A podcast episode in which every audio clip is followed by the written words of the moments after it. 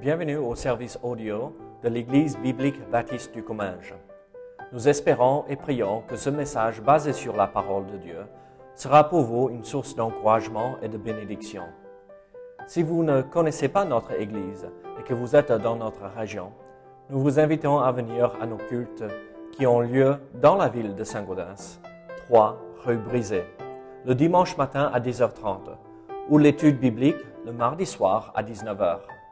Sinon, nous avons notre site internet ebbc.fr.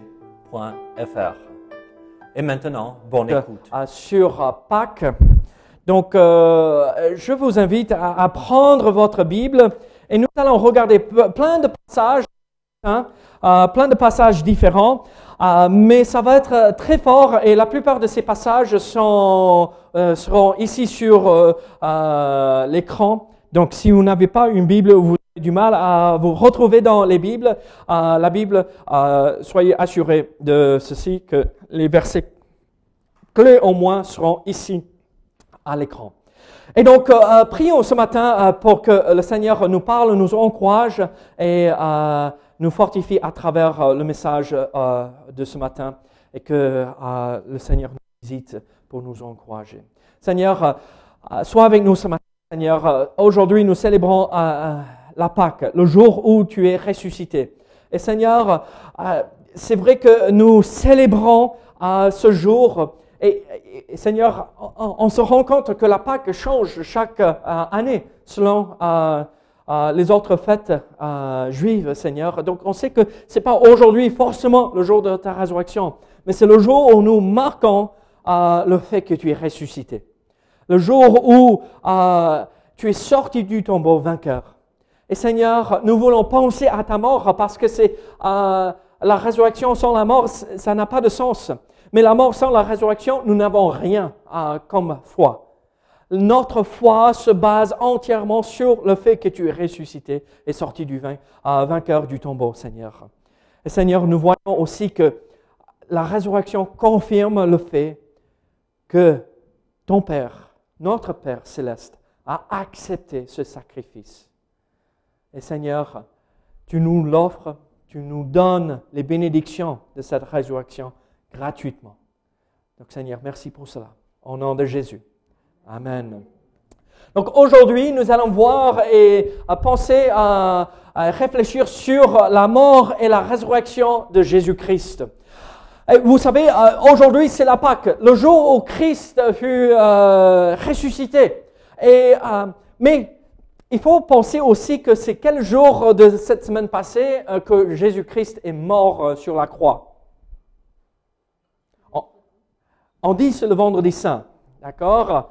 Bon, ça me gêne pas qu'on célèbre la mort sur euh, le vendredi, parce que c'est la tradition. Mais si on remonte en arrière, si on fait un, deux, trois jours, un, deux, trois nuits, le calcul, ça ne marche pas trop. On a regardé ça. C'est quel jour? Vendredi. C'est pas vendredi, c'était mercredi à jeudi, c'est ça. Ah, il a été mis dans le tombeau le mercredi soir. Donc, mercredi à jeudi, un soir. Euh, jeudi à vendredi, un soir. Euh, vendredi à samedi, un soir. Et après les trois jours entre, il est ressuscité ce matin. Rappelez-vous, le calcul est basé pas pour le, le jour commence le matin, comme nous, les Européens, d'accord? Le jour commence pour euh, euh, les Juifs le soir à partir de 18 heures. Donc, c'est pourquoi on arrive à ce calcul de mercredi à jeudi, le, le premier, euh, la première nuit dans le tombeau. Et donc, euh, Christ a été crucifié le jour de mercredi et mis dans le tombeau euh, euh, pour ce premier jour et première nuit euh, de mercredi à jeudi. Et donc, nous voyons que euh, le message de la résurrection, le message de Pâques euh, inclut cette idée que Jésus-Christ est mort pour nous à la croix. Il est mort pour nos péchés. Donc, euh, euh, pourquoi était-il mis à mort? Parce qu'il annonçait la liberté est l'affranchissement du poids du péché, mais d'une religion. Les hommes religieux à l'époque détestaient Jésus. Pourquoi? Parce qu'ils disaient on n'est pas lié à une religion. On n'est pas obligé de suivre une religion. On est appelé à suivre l'enseignement de la parole de Dieu. Ça nous libère des chaînes d'une fausse religion. Et les, les religieux de l'époque détestaient cette idée et donc ils ont amené, ils ont traîné Jésus. Vous vous rappelez de l'histoire là? Il, arrive euh, pour célébrer euh, la Pâque. Ils sont dans la chambre haute euh, où ils célèbrent euh, la scène, euh, la sortie d'Égypte. Et ils partent de là pour aller dans un jardin, le jardin de Gethsemane. Et il est en train de prier et il demande à ses disciples de veiller avec lui pour prier. Euh, les onze, euh, Judas, euh, Judas est déjà parti hein, pour le trahir. Et donc, ils sont là et tout le monde s'endort. Tout le monde s'endort. Il demande même à Pierre, Jean, Jean, Pierre et Jacques, oui, les trois, vous voyez ce que je veux dire, de, de s'approcher avec lui, de prier même les trois les plus proches. Oui, c'est pas Jacques, hein, mais c'est l'autre. Hein. Vous avez bien. Pierre, oui. Jean et. Non. Vous voyez ce que je veux dire. J'ai oublié, je suis tellement fatigué. j'ai travaillé dans le jardin euh, hier et avant-hier et j'ai bossé chez euh, Paul. Il m'a fatigué hier. Il m'a fait courir à droite et à gauche. Euh, les trois sont allés ce, ce, euh, ce, ce, noyau intérieur euh, euh, plus proche de Jésus. ils l'ont appelé pour venir et prier avec lui. Et eux aussi, ils se sont endormis. Donc Jésus était laissé seul dans la souffrance parce qu'il savait que la mort allait venir le lendemain. Il, a, il savait qu'il allait souffrir. Et donc, il est là en train de prier et il, est tellement en souffrance spirituelle et il est tellement brisé parce qu'il va vivre. Il commence, sa sueur devient du sang. On a certaines personnes ici qui travaillent dans le milieu de la médecine. Vous comprenez le processus. C'est très rare cette situation mais c'est le stress et tout ce poids qui atteint le corps et le côté physique qui fait en sorte que le corps ne suit plus. Et même j'ai entendu un, un, médecin disait ceci, le cœur de Jésus-Christ, à cause du stress de la situation, le, corps, le cœur de Jésus-Christ a éclaté à ce moment-là. C'est pourquoi le sang s'est mélangé avec la sueur. Et c'est pourquoi au moment de la crucifixion, quand on perce le, côté de Jésus-Christ, c'est l'eau et le sang qui sortent. Moi, je vais vous dire ceci, la mort de Jésus-Christ, même avant qu'il ait été battu, même avant qu'il ait été cloué à la croix, c'était une mort horrible. Il souffrait. Il est trahi par Judas. Les soldats romains viennent dans ce jardin de Gethsemane et ils l'attrapent et Judas le trahit avec un, baiser pour faire semblant. Soyons sûrs que nous ne faisons pas la même chose, hein. trahir le peuple de Dieu avec un baiser. Et donc Jésus est traîné devant euh, Hérode et Pilate et les deux euh, L'un dit, ah, c'est pas à moi, je l'envoie à l'autre. Et l'autre dit, oh, c'est pas à moi, et ça revient à Pilate. Et Pilate dit, mais je ne trouve aucune faute chez cet homme. Je ne retrouve aucune raison pourquoi je devrais le crucifier. Mais rappelez-vous, dimanche dernier, c'est le jour, euh, le dimanche des rameaux, n'est-ce pas? Et euh, les Juifs ont accueilli Jésus-Christ dans la victoire. Hosanna, Hosanna, voici notre roi. Et le dimanche, euh, le, le mercredi suivant, ils sont en train de crier, crucifiez-le, crucifiez-le. Et Pilate dit, c'est lequel que vous voulez que je relâche? Jésus-Christ ou ce criminel Barabbas. Et les chefs religieux ont incité le peuple de crier Barabbas. Ils relâchent un criminel pour crucifier Jésus. Et euh, euh, avant cela, Jésus a été battu au point que euh, son corps est complètement ouvert. hein. On voit ses côtés à cause euh, euh, du fouet qui a été utilisé, il est déchiré. Euh, son dos, on voit ses côtes, on voit ses vertèbres. On a arraché sa barbe, on a mis cette couronne d'épines sur sa tête et on l'enfonce sur sa tête. Et c'est pas des épines d'un rosier, d'accord? C'est des épines comme on voit dans le désert qui sont pas ça, mais à longue comme ça, dures comme du fer. Il y a du sang qui coule entre dans ses yeux. On voit le sacrifice de Jésus-Christ qui est tellement horrible. On voit que c'est quelque chose qu'on ne peut pas imaginer si, si on n'a pas vu de nos propres yeux. Et à la fin, nous comprenons ceci que cette souffrance, cette mort euh, sur la croix était là pour moi et pour nous tous, pour nous sauver. Mais quand on arrive au moment de sa mort, où il est traîné euh, de devant euh, Pilate et il est amené au lieu de, de la crucifixion qui s'appelle Golgotha, lieu du crâne. On chante ce cantique, n'est-ce pas? Lieu de crâne. On voit qu'il est, on pose la croix sur lui. Il doit traîner sa croix et il ne peut plus physiquement. Il est complètement épuisé. Et il arrive à un point où quelqu'un d'autre doit porter la croix. Et on arrive à la croix et on le cloue, on met les clous ici, ici et dans les pieds derrière pour le tenir et il est dans la souffrance. Mais quand il est à deux doigts de mourir, Comprenez bien que ah, quand je dis à deux doigts de mourir, ah, quand il a été crucifié, ah, on parle de, il, est resté sur la croix pendant six heures dans cette agonie, dans cette souffrance énorme. C'est pas on l'a cloué euh, sur la croix et il est mort une heure plus tard. Il a souffert pendant six heures sur la croix. Normalement, euh, les hommes euh, qui étaient crucifiés, ils vivaient pendant deux, trois jours, mais il était tellement brisé qu'il est mort en six heures. Et là, sur la croix, il parle et il a sept paroles. Il dit cette phrase.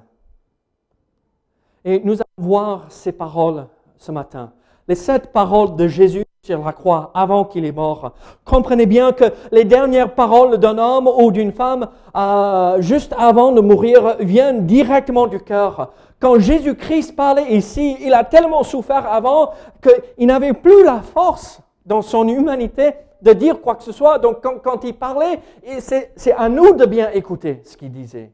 C'est tellement important quand euh, nous voyons euh, nos bien-aimés qui passent euh, et qui rentrent au ciel. euh, on est à leur côté, n'est-ce pas Euh, Et on veut, on s'attend sur chaque mot qu'ils disent. Mais ici, c'est pas juste un être humain qui parle à la fin.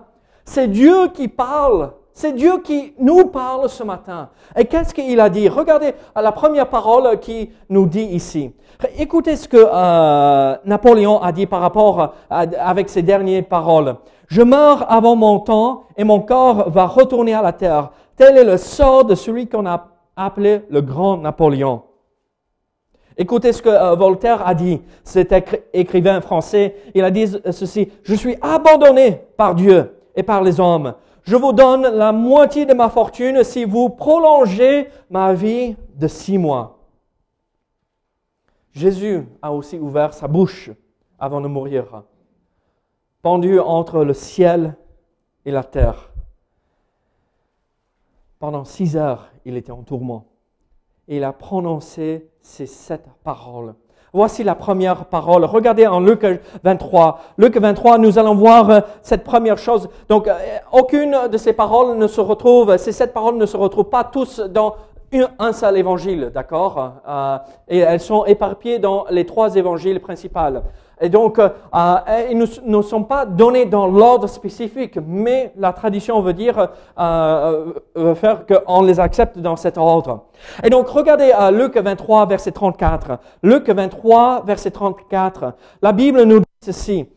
Jésus dit, Père, pardonne-leur, car ils ne savent ce qu'ils font. se partagèrent ses vêtements en tirant au sort. Qu'est-ce que Jésus a dit ici? Père, pardonne-leur, car ils ne savent ce qu'ils font. Ici, Jésus euh, s'adresse au Père pour dire pardonne-leur et il parle spécifiquement euh, des soldats romains là qui l'ont crucifié. Euh, c'est on a vu la semaine dernière que c'est les Juifs qui ont fait crucifier Jésus, n'est-ce pas? Mais en fait, c'est les soldats, c'est les Romains qui ont crucifié, qui sont passés à l'acte, mais c'est les Juifs qui l'ont incité. Et ici, Jésus parle de ces soldats et, on comprend et on voit à travers d'autres passages que euh, quand Jésus est mort, après euh, euh, l'obscurité est arrivée, le tremblement de terre qui a eu lieu, le soldat principal, le, chef, le centurion qui était là, il disait, il regardait Jésus et il disait, ah c'est sûr que c'était un homme juste. Il comprenait bien qu'il mourrait sa propre faute ou de, son, de ses euh, péchés et ses crimes, mais pour l'homme entier, euh, l'humanité entière. Et il dit, Père, pardonne-leur spécifiquement pour les soldats parce qu'ils n'étaient pas responsables, ils étaient obligés, sinon c'était leur vie en danger aussi. Mais moi, je vais vous dire ceci, l'application de ce verset, c'est plus important que pour les soldats.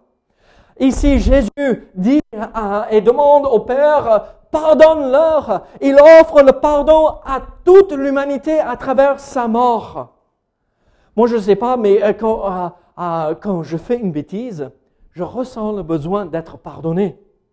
Quand je grandissais, euh, les enfants sont partis, mais quand je grandissais, quand j'avais cet âge, euh, je savais bien ce que maman et papa voulaient de moi. Et quand je ne faisais pas, et quand je ne respectais pas leur volonté, euh, ils arrivaient, et il y avait des conséquences, bien sûr, mais à l'intérieur de moi, je ressentais le besoin d'être pardonné.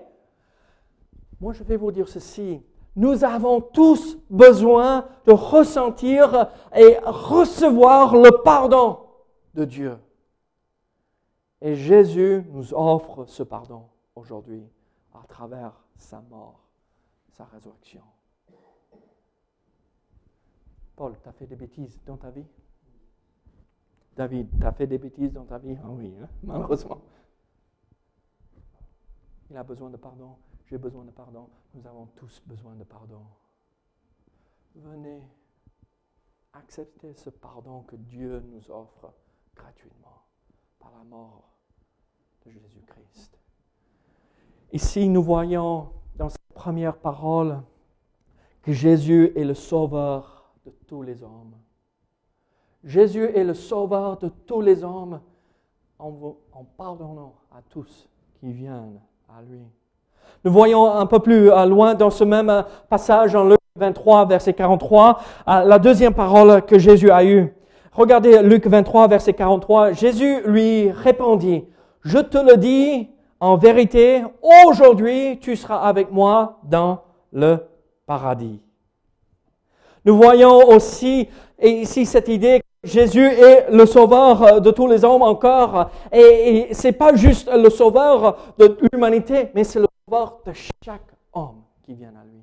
Vous, vous connaissez ici cette situation. Jésus est pendu, il est crucifié entre deux brigands, n'est-ce pas?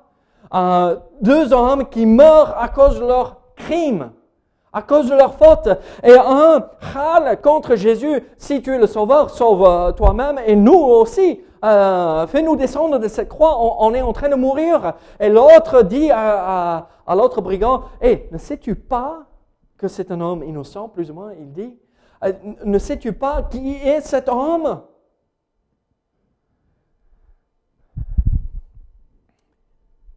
Il réagit par la foi. Et il dit ceci, je te le dis en vérité, aujourd'hui, tu seras avec moi dans le paradis. Regardez, si nous venons à Jésus-Christ par la foi, nous sommes assurés d'aller au ciel avec lui si nous mourons. Cet homme, avec les derniers souffles qu'il avait, il a exprimé la foi envers Jésus-Christ. Et Jésus dit, tu seras avec moi au paradis. Tu seras avec moi au paradis. C'est le Sauveur qui parle là. La, mort et la résurrection de Jésus-Christ nous dit ceci. Si nous venons à lui, nous pouvons être rachetés et sauvés et aller au ciel avec Jésus-Christ. Je ne sais pas pour vous, mais pour moi, je veux aller au ciel. Et c'est tout simplement en venant par la foi que nous pouvons recevoir ce don gratuit du salut. Nous voyons une, troisième parole que Jésus a eue en Jean chapitre 19. Regardez Jean 19, euh, les versets 26 et 27. Jean 19. La Bible nous montre ceci en Jean 19.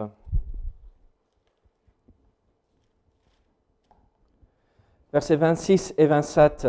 Jésus, voyant sa mère et auprès d'elle le disciple qu'il aimait. Donc, qui est ce disciple qu'il aimait? Jean. Jean. C'était le plus jeune des, euh, disciples. C'était son préféré. Euh, et il parlait à Jean ici. Et, euh, auprès d'elle, le disciple qu'il aimait dit à sa mère, Femme, voilà ton fils. Puis il dit au disciple, voilà ta mère. Et dès ce moment, le disciple l'a pris chez lui. Donc nous voyons ici euh, cette troisième parole. Nous voyons le fait que Jésus-Christ, quand il mourait sur la croix, il n'oubliait pas ses responsabilités familiales et euh, euh, ses responsabilités en, en tant qu'homme et frère. On voit qu'il est le fils de l'homme, notre frère. Il s'occupe de sa mère, il pense à sa mère et il dit à Jean, euh, tu prends soin de ma maman. Et il dit à sa mère, euh, bon, à l'époque on disait femme pour nommer la femme, c'est pas péjoratif, d'accord? Femme, maman, voici ton fils. Voici celui qui va s'en occuper de toi. Regardez, Jésus, il est l'aîné de la famille, n'est-ce pas, de Joseph et de Marie. Joseph, on ne le voit plus après euh, cet événement où Jésus était dans euh, le temple, n'est-ce pas? Euh, Il disparaît de cette histoire. On croit qu'il est mort, on ne sait pas, mais on croit qu'il est mort et il est décédé. Et donc Jésus, en fait, était le chef de famille. C'était à lui de prendre soin de sa famille en étant l'aîné de la famille. Et il prend le temps, donc, juste avant de mourir, il dit, maman, il montre son amour. Maman, voici celui qui va prendre soin de toi. Et mon ami, frère, prends soin de ma mère.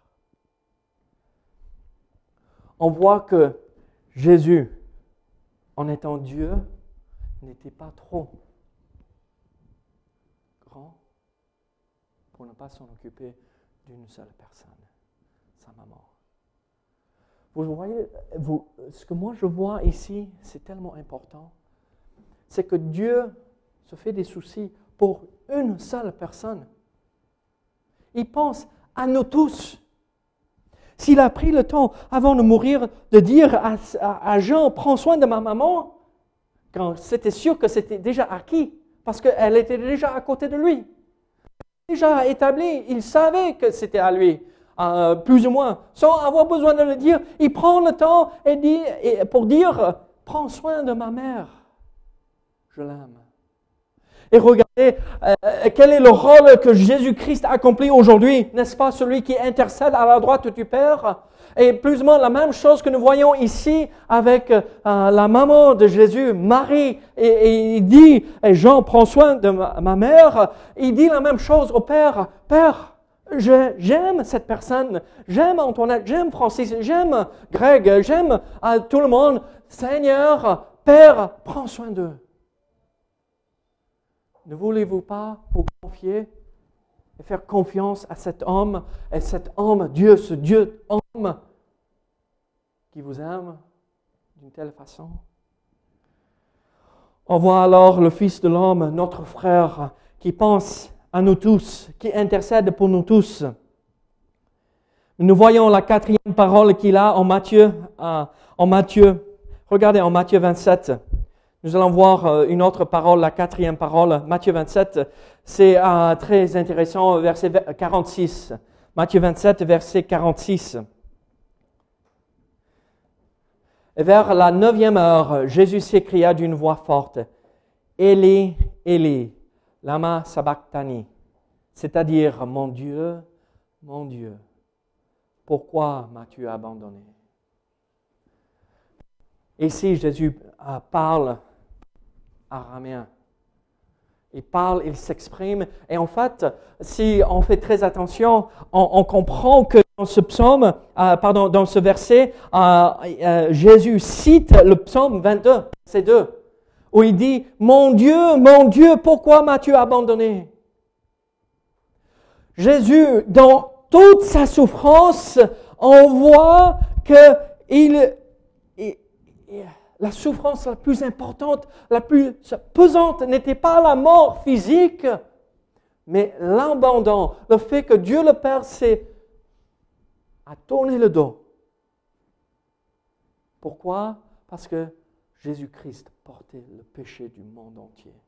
Et cette relation de père et fils, cette relation intime qu'il avait, cette relation de, euh, si proche a été brisée à cause de mes péchés.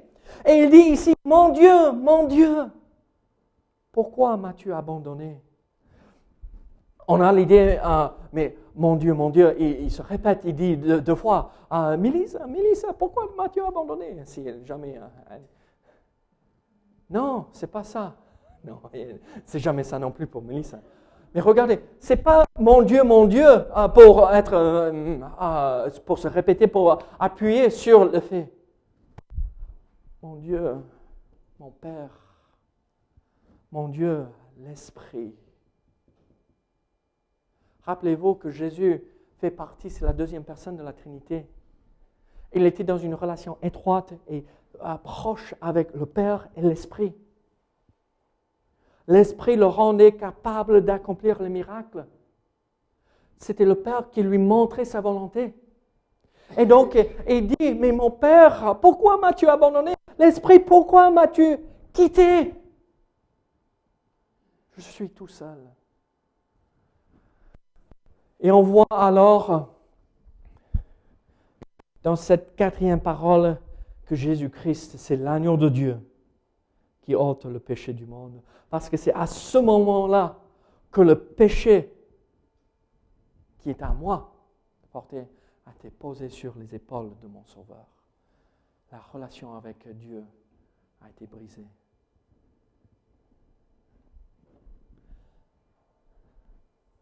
L'application de ceci, c'est tellement clair et facile. Jésus était dans une relation avec le Père. C'est le péché qui a brisé cette relation. Nous sommes entrés dans une relation avec le Père et ce qui a brisé cette relation, c'est le péché. Est-ce que vous avez permis que le péché entre dans votre vie pour que cette relation soit brisée? On n'a plus besoin de laisser cette relation avec euh, Dieu tomber de côté parce que Jésus a porté ce péché, il a payé pour ses péchés et c'est fini. Pourquoi revenir au vomi? Et aux mauvaises choses de ce monde comme le chien retourne et mange ce qu'il a recraché Comprenez bien que Dieu nous offre la possibilité d'avoir une relation avec lui et parler directement avec le Dieu créateur, le Dieu tout-puissant, le Dieu d'amour, le Dieu saint. Est-ce qui brise cette relation? C'est pas lui, c'est moi. À moi de veiller à ne pas tomber dans le péché, parce que ce péché a été déjà réglé, payé et effacé. Regardez, nous voyons les trois dernières paroles que Jésus a eues sur la croix. On s'approche de la fin de sa vie. La cinquième parole, nous voyons dans Jean 19, verset 28. Jean 19, verset 28, où la Bible nous dit ceci. Après cela, Jésus, qui savait que tout était déjà consommé, dit, afin que l'écriture fût accomplie, j'ai soif. dans le psaume 69, nous voyons que le psalmiste nous donne cette prophétie. Qu'on donnera au Fils de Dieu vinaigre, cette boisson aigre. J'ai soif. On met sur euh, euh, une lance probablement une éponge remplie de vinaigre, on lui met à côté de la bouche pour qu'il puisse boire. Il a bu toute cette amertume, et pas le vinaigre, mais tout ce que Dieu a versé sur lui, la colère, le jugement, il l'a bu entièrement pour moi.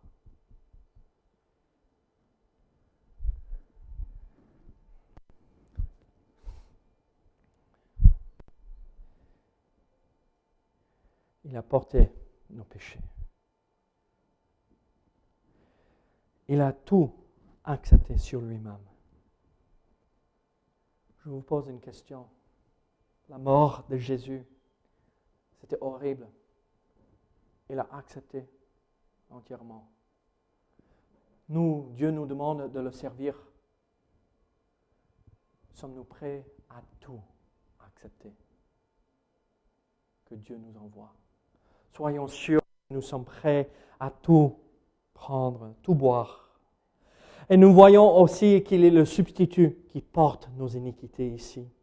Mais regardez verset 30, nous voyons la sixième parole. La sixième parole nous dit ceci, euh, verset 30 de Jean 19. Quand Jésus eut pris le vinaigre, il dit, tout est accompli. Et baissant la tête, il rendit l'esprit. Regardez, euh, il dit ici, tout est accompli. C'est pas que, ah, ok, je, je suis fini, je vais mourir. C'est pas cette idée. Tout est accompli. En fait, ce que Jésus est en train de dire ici, c'est que toutes les prophéties, tout, ça a été parfaitement accompli. Jésus-Christ a tout fait. Oui, on comprend que la résurrection est obligatoire pour que le salut soit euh, parfait. Mais il voyait, il savait déjà qu'il aurait euh, la victoire le troisième jour. Et donc, euh, on voit que Jésus dit, de mon côté, du côté humain, du côté physique, tout est fait. Qui veut dire pour moi et pour vous tous que euh, on n'a pas besoin de tomber dans ce piège de cette fausse religion qui dit faites ceci pour recevoir. Faites cela Faites des bonnes œuvres pour être sauvés. Non, non, non. Tout est accompli par Jésus-Christ. C'est la grâce de Dieu qui me sauve. Et qu'est-ce qui active la grâce de Dieu? La foi, n'est-ce pas? Venez à Jésus par la foi, parce que tout est accompli. Nous voyons, tout est accompli. En baissant la tête, il rendit l'esprit. On voit une dernière parole, la septième parole en Luc 23. Luc 23, nous voyons ceci, verset 46. Jésus s'écria d'une voix forte, Père, je remets mon esprit entre tes mains. Et en disant ces paroles, il expira. Nous voyons cette dernière parole. Père, je remets mon esprit entre tes mains. Jésus faisait confiance à son Père, une entière confiance. Seigneur, Père, je sais ce qui va se passer. Mais du côté humain, vous vous rappelez ce qu'il a prié pendant euh, qu'il prie dans le jardin. Père, si c'est possible que cette euh, coupe soit éloignée de moi, éloigne cette coupe, cette souffrance. S'il y a autre moyen, euh, je ne veux pas souffrir, je ne veux pas subir la souffrance de la croix. Seigneur, j'accepte. Ici, il comprenait, euh, le Père avait déjà expliqué et il comprenait que oui, je vais mourir. Oui, je vais ressusciter. Mais n'oublions pas qu'il est humain aussi. Il est Dieu, mais il est humain aussi. Dans son humanité, il disait, je vais faire face à quelque chose que je n'ai jamais vécu auparavant. J'ai ressuscité des morts. Mais moi, je ne suis jamais mort. Je me confie en toi, Père. Entre tes mains, je confie mon esprit. Quel est l'enseignement de cela? Quel est l'enseignement? Quelle est cette difficulté auquel vous faites face? Faites confiance au Seigneur. Faites-lui confiance. Tout comme Christ a pu faire confiance à, dans le Père, nous pouvons leur faire confiance aussi. Quelle est cette chose que vous refusez faire confiance au Seigneur Comprenez qu'on peut lui faire confiance. Nous voyons alors, c'est cette euh, dernière parole de Jésus sur la croix, et nous voyons que c'est à travers euh, la mort de Jésus-Christ que nous sommes sauvés. Mais ce n'est pas que la mort. Il n'est toujours pas pendu à, la croix, d'accord? C'est comme ça, c'est pourquoi on a cette croix sans Christ euh, dessus. Il est mort sur la croix, mais il est vivant aujourd'hui. On célèbre pas que tout cela, c'est triste tout ça, mais pas que c'est pas un jour de victoire. Oui, Aujourd'hui, c'est jour de victoire. Et donc, euh, nous célébrons la résurrection de Jésus-Christ. Et nous voyons ici quelque chose d'exceptionnel. Euh, on ne va pas prendre le temps parce que le temps nous échappe. Mais regardez, nous recevons des bénédictions instantanées euh, à travers la résurrection. Nous recevons des bénédictions aujourd'hui parce que Jésus a été enlevé de la croix. Il a été pris par qui? Vous vous rappelez? Rentrez, lisez les passages. Parce que c'est, il a taillé un sépulcre pour lui-même. C'était un homme riche. On lui pose dans ce sépulcre son tombeau où personne n'avait été jamais posé auparavant. Il a, il a été, oui, très bien, hein, au moins une personne. Euh, il a été posé dans un tombeau où personne autre était mort et parmi les riches. Il a eu euh, euh, des obsèques digne de qui il était. Pendant trois jours, les disciples se serraient les mains. Qu'est-ce qui va se passer? Tout le monde nous euh, cherche. Ils ont tué notre maître. Qu'est-ce qui va se passer pour nous? Et le troisième jour, après les sabbats, parce qu'il y avait plusieurs sabbats, ah, pas juste le samedi, parce que c'était la Pâque la, la sortie d'Égypte. Et dès qu'ils pouvaient, les femmes se sont levées le dimanche matin très tôt pour aller au tombeau pour finir à embaumer le corps de Christ parce que ah, sinon, si on ne le fait pas, qu'est-ce qui va se passer? Elles arrivent et elles regardent et déjà les soldats sont partis ou déjà partis en tremblant parce qu'il y a eu ce tremblement de terre. Les anges sont descendus, ils ont roulé la pierre et Jésus-Christ est vivant. Jésus-Christ est sorti du tombeau victorieux ce jour-là et les femmes sont arrivées, elles ont regardé dans le tombeau et leur maître n'était plus mort. Mon sauveur, votre sauveur, si vous l'avez accepté par la foi, est vivant. Il n'est pas comme Bouddha qui est enterré quelque part. Il n'est pas comme Mahomet qui ne sert à rien, qui est mort. Et notre sauveur intercède et il prend soin de nous. Nous avons un sauveur pas mort. Nous pouvons recevoir bénédiction après bénédiction parce qu'il est sorti victorieux. Je vais vous juste lister rapidement. Euh, la résurrection, c'est la garantie de notre justification. Nous sommes déclarés justes à cause de la résurrection. Romains chapitre 4, verset 26. La résurrection de euh, Jésus-Christ nous garantit euh, d'obtenir la force quotidienne. Il nous rend capables de vivre pour lui aujourd'hui. Ephésiens 1, 18 à 2, 10. Nous voyons euh, la résurrection nous garantit un travail fructueux dans 1 Corinthiens 15, 58. Quand nous servons le Seigneur dans cette vie ici-bas, sa victoire sur la mort nous rend capables de le servir d'une façon où nous portons du fruit, pas pour juste pour tourner les roues. Et nous voyons aussi la résurrection, c'est la garantie de notre propre résurrection. Bon, j'espère pas mourir. D'accord? Je ne veux pas mourir. Je suis jeune.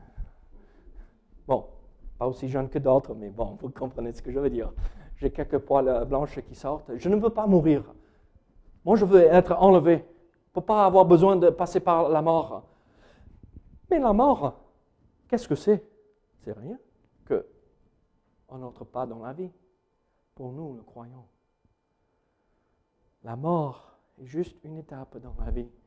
Et ce qui est merveilleux, la résurrection de Jésus-Christ nous garantit, nous assure du fait que notre corps physique sera ressuscité un jour.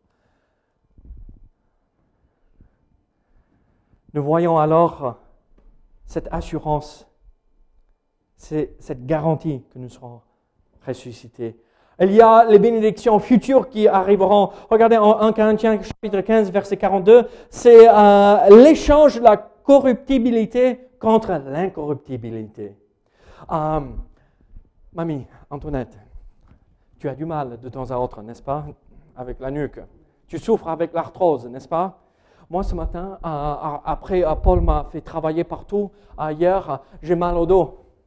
Euh, il m'a fait souffrir là. Et ce matin, je me suis dit, oh, oh, oh, tout est en train de se dégrader là. Je vais échanger la corruptibilité pour l'incorruptibilité. Je n'aurai plus mal. Je ne serai plus dans la souffrance physique. Je ne serai plus fatigué pour m'endormir pendant le culte. Je vais avoir la victoire. C'est merveilleux. Mais il faut attendre et la résurrection de Jésus-Christ me euh, euh, promet cela. C'est une bénédiction euh, future qui arrivera. Regardez verset 23 de ce même passage. Nous voyons la résurrection nous garantit l'échange du déshonneur contre la gloire. Il est semé méprisable, il ressuscite glorieux. Il est semé infirme, il ressuscite plein de force. On voit en verset 43 la même chose, l'échange de la faiblesse contre la force.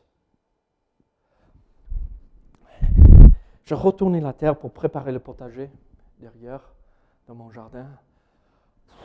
Je ne vous dis pas. Hein. Merci Seigneur que j'ai ajouté du compost euh, pendant ces trois, quatre dernières années.